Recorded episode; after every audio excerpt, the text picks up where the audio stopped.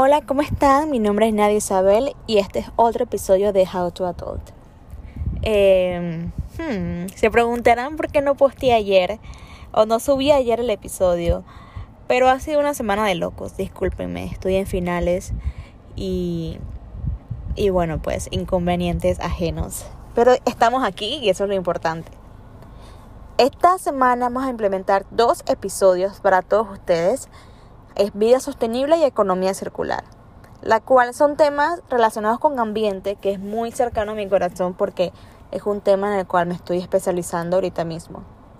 Cuando puse el post de vida sostenible, casualmente eh, tres personas me preguntaron si era cómo tener una economía clase media baja, clase media alta, o sea, como una economía sostenible para no morir en el intento en esta sociedad, para no llegar como a la pobreza.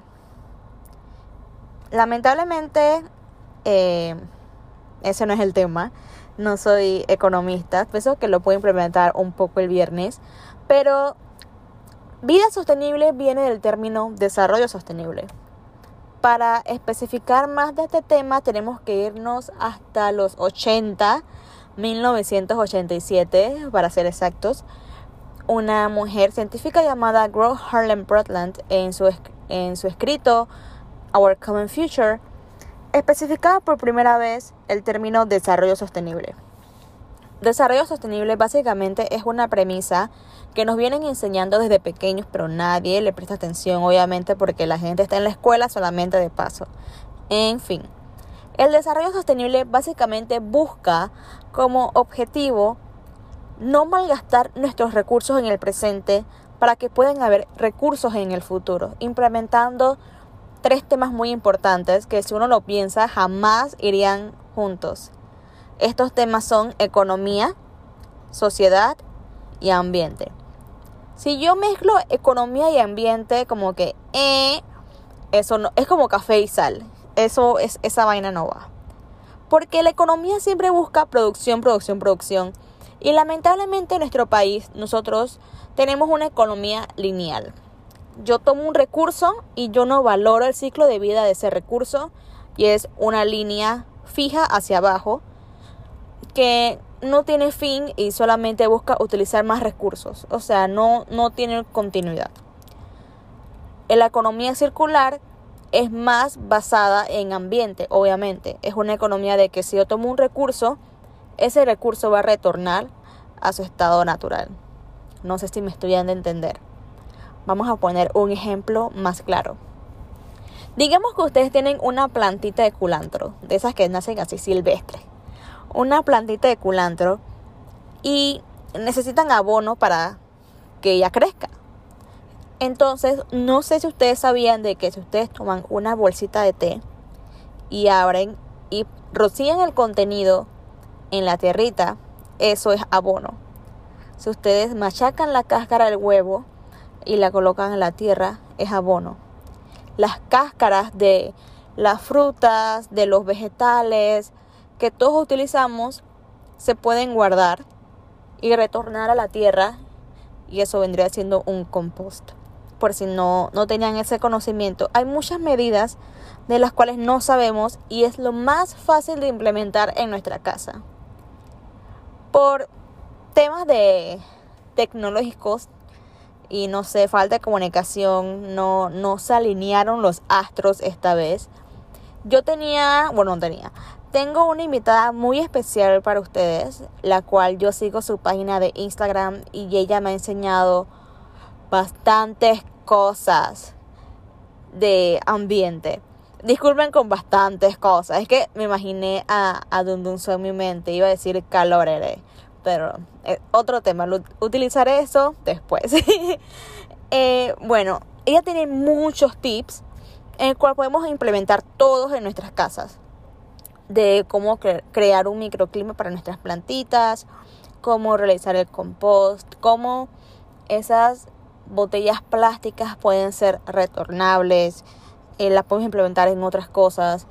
Créanme de que implementando nuevos hábitos en nuestras vidas podemos hacer una gran diferencia para nuestra sociedad, para la economía, en pro del ambiente y vamos a mejorar como personas.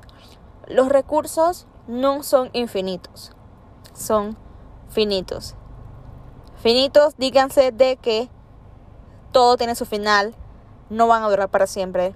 ¿Ustedes se imaginan de que en nuestro país se acabe el agua?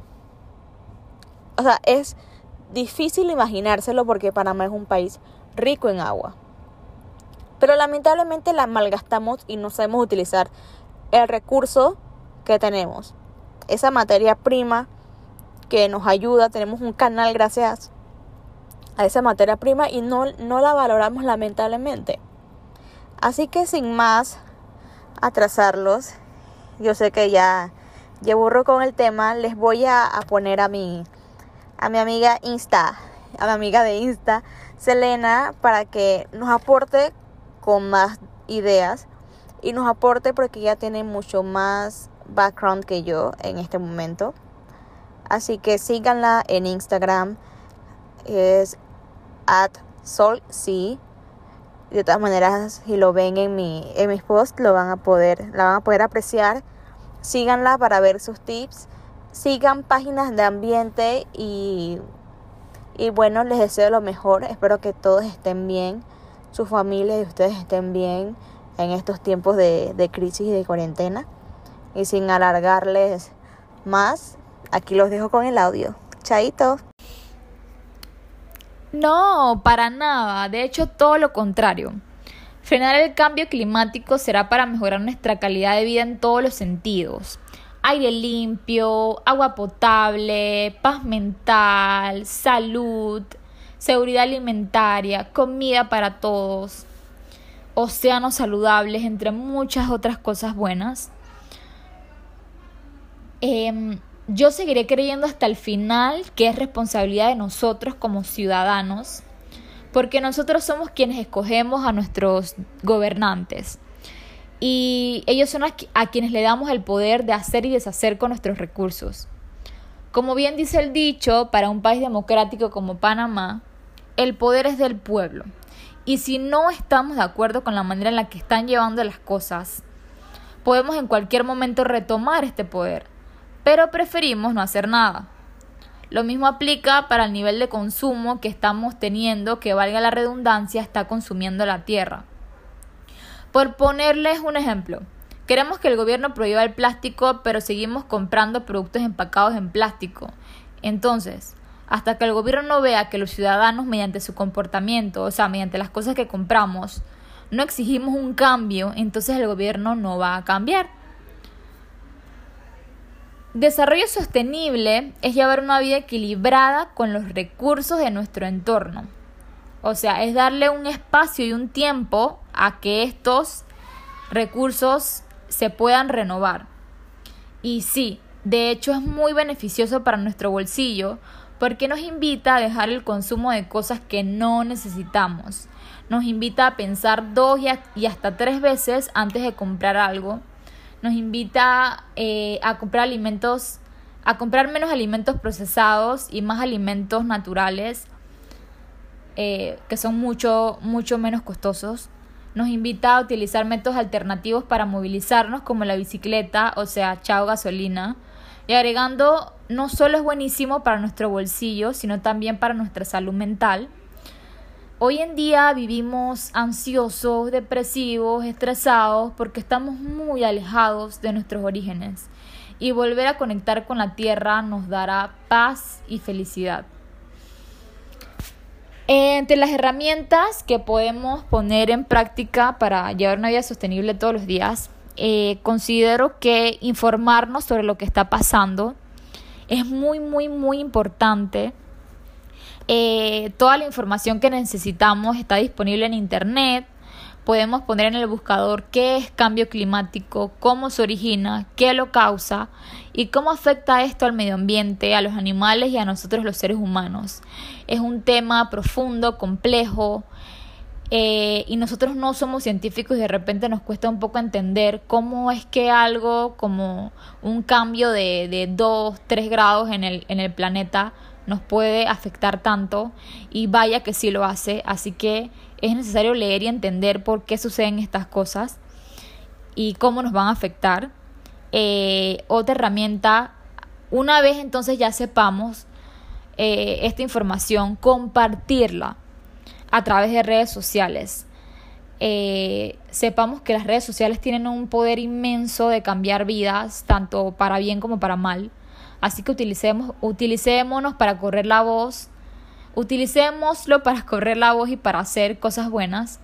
En este caso sobre la crisis climática, utilizando la red social que usamos todos los días, Instagram, Facebook. Lo importante es hablar del tema no importa tampoco qué tantos seguidores tengamos, ya sea 50 o 500 mil seguidores, la idea es regar la voz.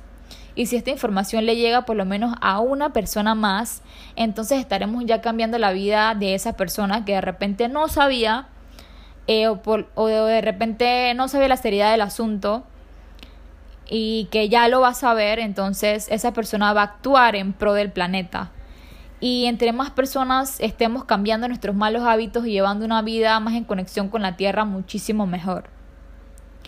Como tercera herramienta, mejorar nuestros hábitos alimenticios, comer por lo menos una comida que no tenga proteína animal al día, pues porque la agricultura animal aporta enormemente a la deforestación, ya que se necesitan eh, grandes cantidades de hectáreas de terreno para que estén las vacas, por poner un ejemplo de un animal.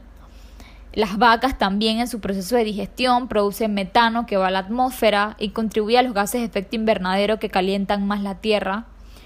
Eh, y por ponerlo en números, em, una persona que come carnes requiere aproximadamente 18 veces más terreno que una persona que no consume carnes. Entonces, eh, sí, una comida vegana al día o sin proteína animal eh, ahorra un montón de agua, de energía y de muchísimas otras cosas.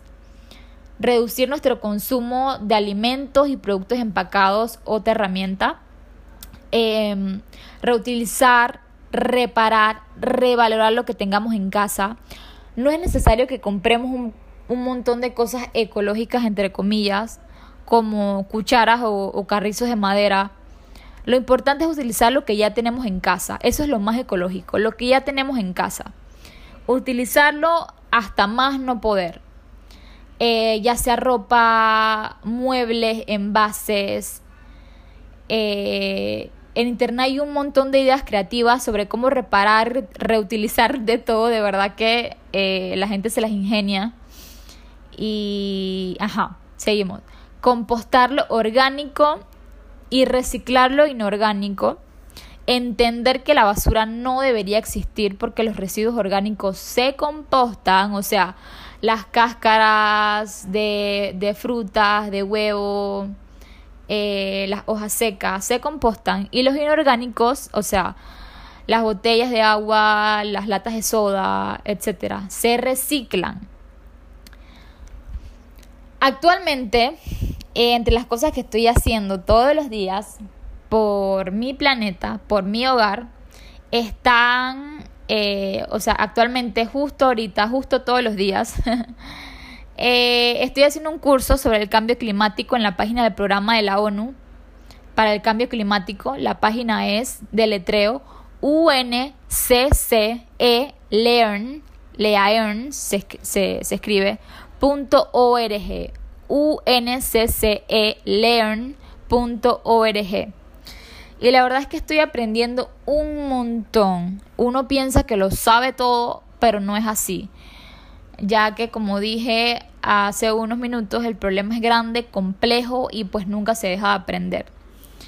Eh, todos los días llevo una alimentación a base de plantas, composto mis residuos, reciclo, compro ropa de segunda, reutilizo la mayor cantidad de cosas que pueda no compro cosas que no necesite y hago activismo a través de redes sociales. Y creo que por el momento eso es todo.